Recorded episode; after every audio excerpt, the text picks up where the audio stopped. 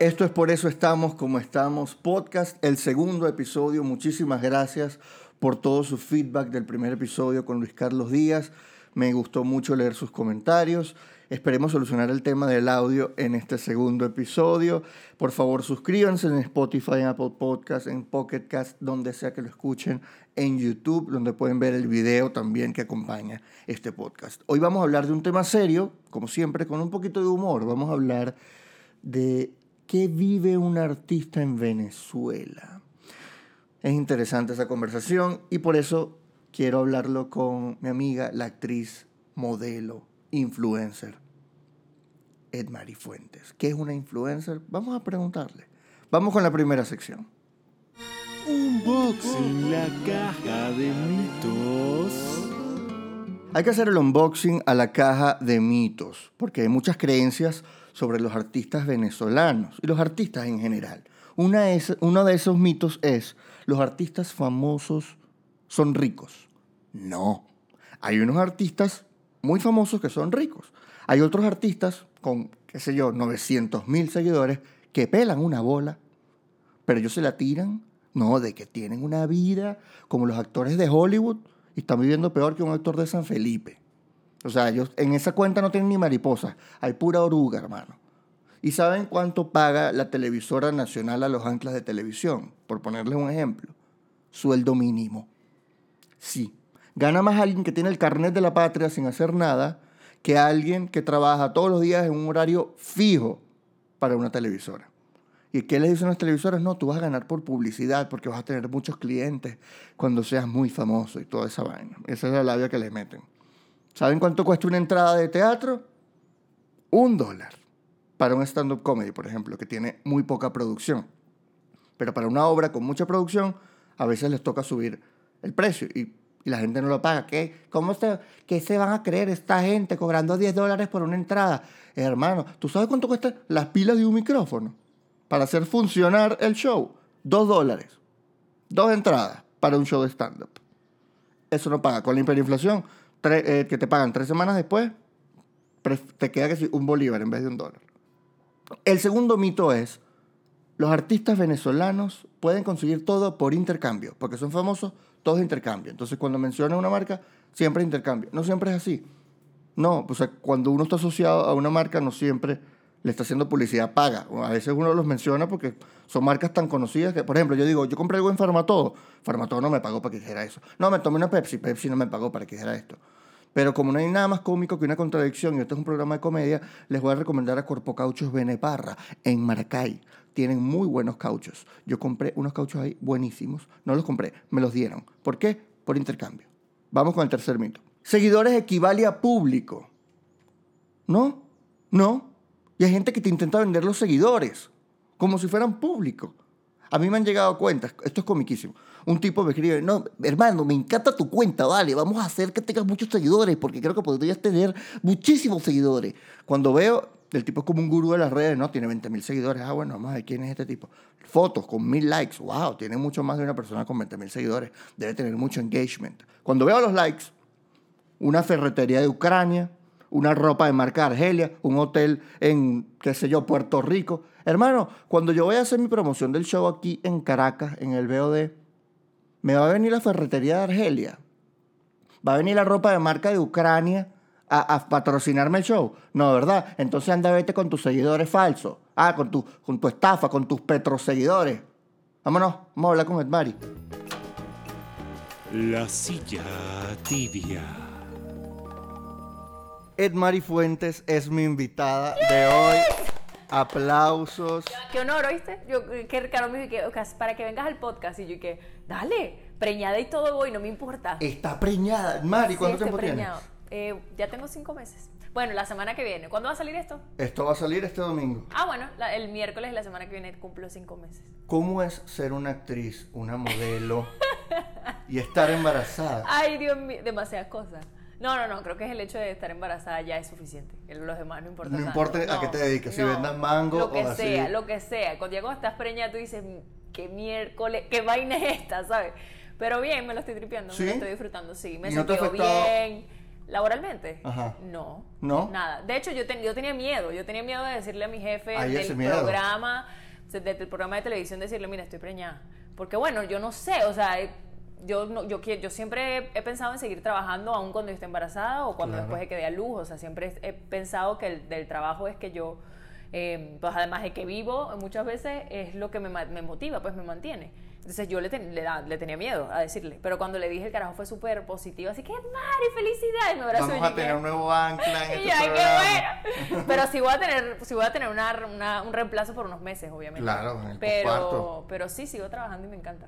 Y de Qué hecho, vamos a estrenar obra de teatro, para la gente que no sabe. Nosotros vamos a estar en una misma obra de teatro. Sí, sí, sí. El 3 de mayo se estrena en el Trasnocho Cultural, aquí en Caracas, El Tratamiento, con Vaya. Fuentes, Vero Gómez, Juan Carlos Bogando, Rodrigo Lazarte, mi persona, Y Armando Álvarez. Armando Álvarez, el director. Hablemos de tu carrera, Mari. Tú has sido actriz, modelo, fashion blogger, le metes a, a- a lo influencer.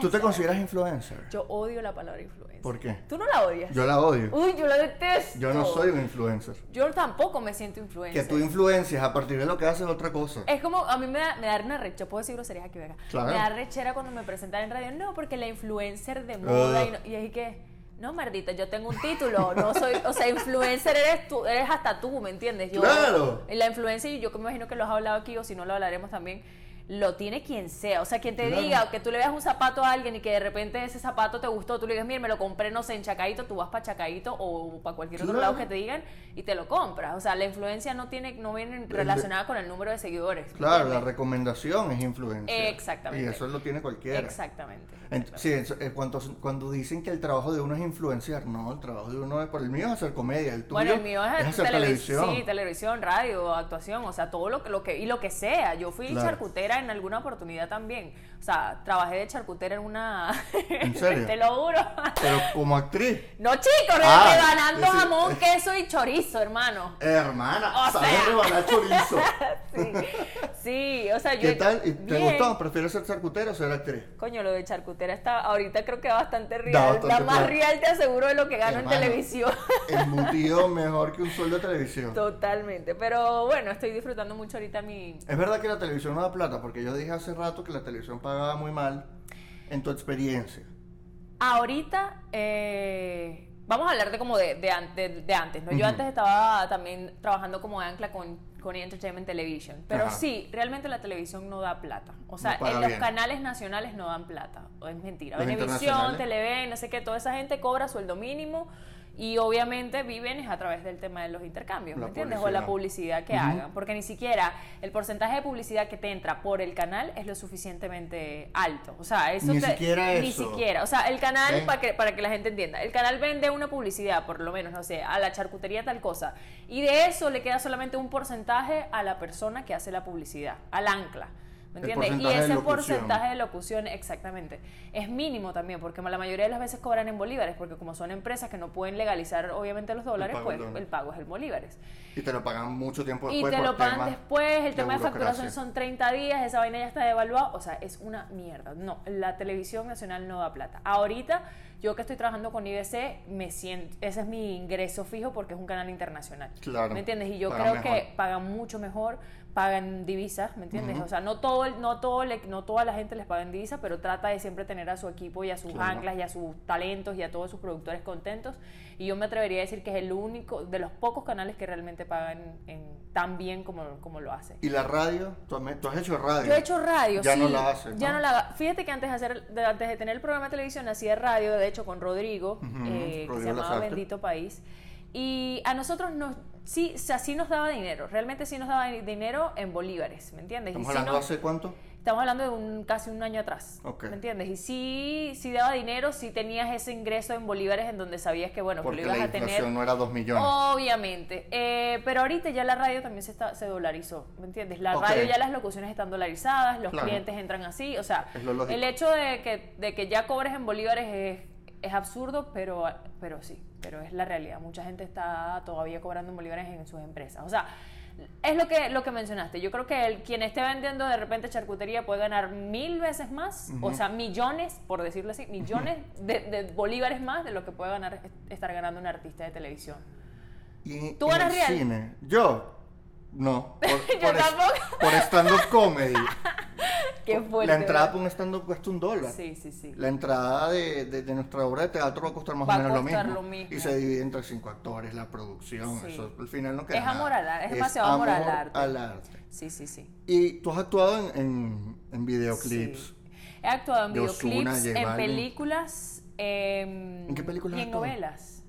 Hay dos películas venezolanas que van a salir, todavía no han salido. Una se llama Blue Label. Blue Label, escrita por, por Sánchez Rugeles. Exactamente, dirigida por Alejandro Velame. Eso supuestamente Sale pronto. Sí, pero siempre el cine venezolano, Venezolano, es así, se puede tardar tres años. Claro. E hice otra que se llamaba el, El País Más Feliz del Mundo, que tampoco ha salido todavía. Entonces sí he hecho cine, he hecho televisión, he actuado en comerciales y lo que más, en novelas, exacto. Y en lo que más recibes dinero realmente es en videoclips.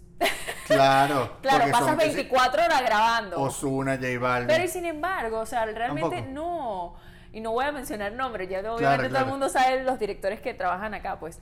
Pero te pagan también No, muy mal referente a como, hay, a como a los directores y a la productora les pagan, por lo menos. No, no sé, yo no te voy a hablar de un monto que yo haya conocido, pero si por lo menos al director de este videoclip le pagan 20 mil dólares, por ejemplo, imagínate hacer la producción del video en Venezuela. O sea, esos costos No son súper bajos. O sea, esos costos son, funcionan y, y tu, tu lo puedes- inversión lo puedes es muy baja. Claro. ¿Me entiendes? Entonces, imagínate que les queden, no sé, 10 mil dólares a ellos. Al y 10 mil talento. para todo el, el resto. Exacto, pero el, el talento como tal del videoclip no gana demasiado. Yo creo que ahorita puede estar entre 200 y 300 dólares. Que bueno, tú los ves ahorita y tú dices, coño, sí, por lo menos un ingreso de un día, no cualquiera se mete 300 dólares. No, exacto. Pero- o sea, bien, pero Pero con igual, pero igual tú dices, ¿y cuánto se está metiendo el director o cuánto se está metiendo la productora? Es como Claro. que también es súper chivo. No hay como equidad. Y es que además de eso no hay sindicatos de nada. Aquí no hay sindicatos de peo de actores, aquí no hay actores sindicatos de nada. O sea, ¿qué le pasa a la gente? Tenemos, o sea, Hubo, creo que hubo el Sí sindicato hubo. De, de actores sí de, hubo, pero nadie sigue eso, Ricky. O sea, al final cada quien siempre se va a ver por, o sea, siempre va a ir por sus beneficios. Es uno de los problemas del, de- de- del por qué, por ejemplo, el teatro no sube los precios. Porque la gente, Exacto. ¿por qué es tan barata? ¿Por qué no cobran, no sé, 20 mil, 50 mil bolos por una entrada para ver un stand-up? Si afuera te pueden cobrar 20, 40, 80 dólares. Sí, sí, sí. Porque ¿Y no hay gente que eso? se que no hay gente que se re- que, que se ponga de acuerdo y diga nuestro precio como gremio va a ser tal Sí. y que los teatros digan hay que hacerlo Y es que es súper egoísta, porque fíjate que en cualquier ámbito que tú lo veas, o sea, por lo menos más que todo se ve en el tema de, de modelaje también, en, mi- en el área en la que yo manejo, pues. Si hay una modelo que te puede cobrar por campaña, que las campañas por Instagram o vallas publicitarias o lo que sea, te puede salir en 300, 400 dólares, y estamos hablando de que están súper bien pagas, por un periodo de 3, 6 meses, y a veces son buyouts, que cuando son buyouts es que pueden, dura- pueden usarlo todo lo que les dé la gana. O sea, es injusto también, ¿no? claro Pero de repente tú puedes cobrar eso, 300 o 400 dólares, y viene una modelo, otra modelo que te dice, no, yo no te cobro eso, yo te cobro 100. Ujú. Obviamente se van a ir por la modelo que cobra 100. Lo que pasa es que tú estás, o sea, Claro. lo que tú tienes que vender o, o lo que tú tienes que saber que estás vendiendo es que trabajas rápido, que lo haces bien, que te vas a ver bien, que sabes posar, o sea, que no van a estar todo el tiempo ahí haciendo las Pues, fotos. Mari es una modelo, es tan fotogénica. No. Mari se toma una foto con unos mangos y una batea atrás y se ve cool. Ay, qué lindo, no. Eh, No, no, tampoco así. Pero yo, yo modelé mucho. O sea, yo, yo Claro. modelé desde que tengo, no sé, de- desde muy chama. Y ya yo me cansé de modelar. Ahora lo que quiero hacer es realmente Actuación. actuar. Exacto. A mí lo que me llama la atención es actuar. Y me encantaría hacer cine. Lo que pasa es que hacer cine en este país, imagínate. O sea, no. ¿Cuál es tu sueño? Ir a Hollywood. Lo que pasa es que sí, claro que sí. O sea, mi sueño realmente sería hacer seriados para Netflix o seriados importantes. Arrechísimo. Ya, o sea, y hacer cine, por supuesto. O sea, hacer cine, a mí no me interesa si, si soy nominada a la mejor actriz o al- no, no, no. O sea, mi sueño es obviamente poder hacer seriados o una película que tú digas, mierda, qué, buen, qué buena O sea, trama. tú quieres ser reconocida como actriz principalmente. Sí, realmente sí. Y lo he trabajado, lo he trabajado. O sea, lo he venido trabajando. Yo sé que eso tampoco es de la noche a la mañana. Porque pasa esto, que de repente la gente te presenta, no, pero es que tú haces televisión y haces radio y haces... Y sí, marico. O sea, yo soy súper pro a que todos podemos hacer miles de cosas. Claro. ¿Entiendes? O sea, tú puedes actuar, no significa que vas a hacer stand-up. Y lo, y lo vamos a demostrar también en nues- en nuestra obra El Tratamiento. Sí, primera vez que actúo, estoy más cagado. ¡Qué horrible! Yo también. pero bueno. Entonces, nada, eh, sí es difícil. Obviamente en este país es súper difícil. Sí, el tema del sindicato a mí me interesa porque no hay, deberíamos protegernos entre nosotros, los actores, los comediantes, o sea, la gente, los artistas, porque las productoras y las televisoras Y los teatros van a velar por sus propios intereses. Entonces nosotros tenemos que velar por los nuestros. Totalmente, pero siempre va a haber el más vivo. Cuando uno dice Claro. como que el, el, el- la rata, pues, joder. el que te quiere joder y que te dice, no, sabes que yo te lo hago por tanto. Coño, no, es el eso juego de jode el mercado. O sea, cuando uno dice jode el mercado es porque realmente empiezas a joder todo. Entonces uno tiene que empezar a bajar precio. Es como todo. Y además sí. que esta, esta economía es una mierda. O sea, tú no que- sabes qué es caro, qué es barato, yo no entiendo nada. Yo digo, bueno, yo gano Sí. bien, pero después me doy cuenta de que tengo que pagar condominio, alquiler de apartamento, comida y dices, no, realmente no, No, que bien. cambiar de aceite, 70, 70 dólares. Hermano, ni compra afuera. Caucho, compra caucho, que por cierto, gracias a la gente de Corpo Caucho, Bene, parra. sí, gracias, porque yo también estuve por allá. Eh, es es un realero. Sí. O sea, mantenerte tú solo, tú que vienes a Barquisimeto, y yo que vengo de Maracaibo, mantenerte tú solo no es fácil. No, porque uno tiene que pagar alquiler por encima de otras cosas. El alquiler, hermano, Es caro, yo. Es caro. Muy caro. al punto de. Yo tengo un chiste en mi stand-up, lo voy a hacer porque es el momento. donde digo que me gustaría, como es tan caro y se paga en dólares, a mí me gustaría que a la gente que se le fueron los hijos del país, a los papás, uno pudiera alquilar su habitación y uno les paga con el amor que ellos no les dan. Es verdad, porque se fueron del país los desgraciados. Uno llena esa jarra, uno no te Uno- mea la tapa de la poseta. Uno te me lava la ropa, uno te me lava los platos, coño. Te me extiende la cama. Edmari, tú cuando haces teatro, cuando actúas, cuando, cuando sientes que estás cumpliendo tu sueño Sí. y sientes la injusticia que no te están pagando bien, ¿por qué lo sigues haciendo? Por- Mierda, porque es lo que quiero hacer. O sea, yo sé que es medio masoquista también, Sí. pero al final Es algo que yo uno creo se que pregunta. sí, yo creo que por lo menos, o sea, te doy el ejemplo ahorita como el tema de la, te- de, de la televisión. Ahorita yo estoy en televisión en donde quería estar y haciendo un programa donde yo quería que yo quería hacer. Y lo de tienes inicio y lo tengo claro. y, y me, y me va bien, o sea, me siento que me, que me pagan bien, quizás no soy la mejor pagada, no me importa tampoco, simplemente siento que, ver, que mi Que trabajo está siendo reconocido. Perfecto. Pero eso tiene una consecuencia de muchos años atrás también. O sea, yo me comí cables mucho tiempo. Yo Uf. hice coberturas gratis, yo hice vaina, ¿me entiendes? O sea, Sí, te están hay muchas. No importa, ¿quién es? No sé. Bueno, no sé, no le atenderemos. eh, ya sé quién es. Pausa, porque Edmari atendió. Volvemos de la pausa. bueno, ajá. Pero sigamos hablando. Bueno, eh, bueno que eso, venía, haciendo? que eso venía como de una consecuencia de tragacables y de. ¿Tú cuántos coño. años has tragado cable? No jodas. Chinazo aparte. Sí, bueno, exacto.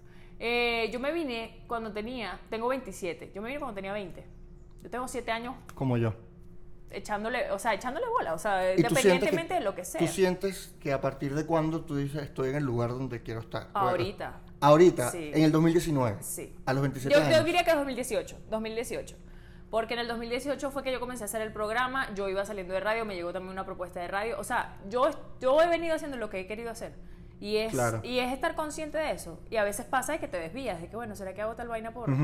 Por bueno, porque para que me caiga real? Y después te sientes tan mal. O sea, hay Porque una no fatiga, hay una mierda ahí que es una cosa inexplicable. Exacto, que desga- desgastas energía. Entonces yo ahorita me siento que estoy en el lugar que es, pero por supuesto todo eso viene de trabajo. Esa vaina tampoco es de la noche a la mañana. Y pasa que vas, vas a eventos o vas a lugares donde no te pagan, donde sabes que no te van a pagar, y aún así vas, que a mí me pasa mucho. Y digo, yo voy, bueno, porque quiero ir, porque me gusta estar en este lugar. Porque aporto de repente porque son mis panas o porque me gusta el concepto que tienen. Exacto.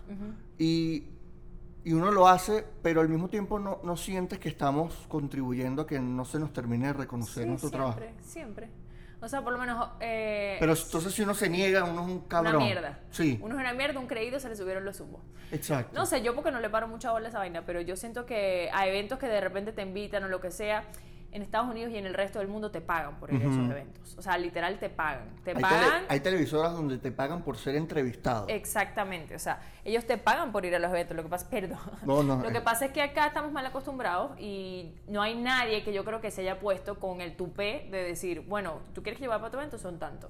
Claro. Porque al final eso les da credibilidad también a ellos, ¿me entiendes? Es distinto que cuando de repente uno va con un pana o con un amigo porque nos vamos, no sé, o sea, a Porque comer. son panas. Porque son panas y vas al lugar y lo visitas y lo recomiendas porque realmente te gusta, lo disfrutas y lo quieres. Pero hay eventos que sí te buscan simplemente por la cantidad de seguidores que tienes o por tu nombre o por quién eres, ¿me entiendes? Entonces es como chimo, ajá, tú quieres que yo esté allá, pero ¿qué me estás dando a cambio? Que eso es lo que yo a veces digo. Mierda, o sea, a veces pasa de que te invitan, de que te llevan, de que te dan, de que no sé qué. Ok, pero entonces, ¿qué gano yo a cambio? Tú ganas exposición, mi vida. Mi amor, estoy cansada de que me digan eso. ¿Verdad? Marico, ¿qué es eso de exposición? Qué moneda de Si no, no me mierda estuviese exposición. escribiendo, si no, no me estuviese escribiendo. Es una oportunidad. Cuando dicen, es una oportunidad. ¿Es una oportunidad de qué? Hermano, métete esa oportunidad. Pero por donde, mira, yo no entiendo por, Por, qué donde están ese- viendo a Mario ahorita. ese- ese- Sección especial con invitado.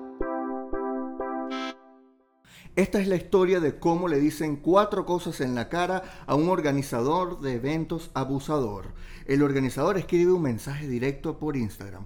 Hola, dale, me encanta tu trabajo, siempre te sigo. Te tenemos una propuesta que te va a encantar. Hola, bueno, muchas, muchas gracias. Acabo de ver que me acabas de seguir. ¿Qué dices? Vale, yo te sigo desde hace tiempo, yo siempre te sigo. No, no, yo veo que tú me sigues, me das follow, me follows, o sea, todo el tiempo como para que vea que estás ahí. Ah, no vale, vale, será otra persona. Mira, queremos invitarte a un evento magnífico que sabemos que te va a encantar y queremos que seas la presentadora. Coño, brutal. Cuéntame de qué es el evento. Es un, es un concierto, ¿no? Es como el Lollapalooza venezolano.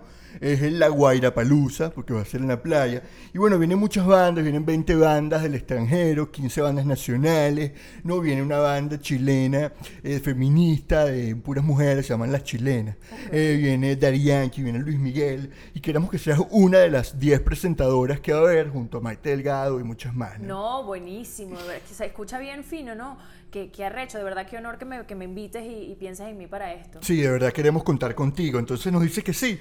Bueno, yo lo que te pediría es que me mandes una invitación formal por el correo y así yo te envío el presupuesto de lo de la conducción del evento y hablamos. Bueno, lo que pasa es que para esto no tenemos presupuesto, ¿sí ves? Ah, claro, entiendo. Pero para Daddy Yankee, Luis Miguel y las chicas de Chile sí hay, ¿no? Sí, claro, para los artistas sí hay. Claro, para los artistas sí hay.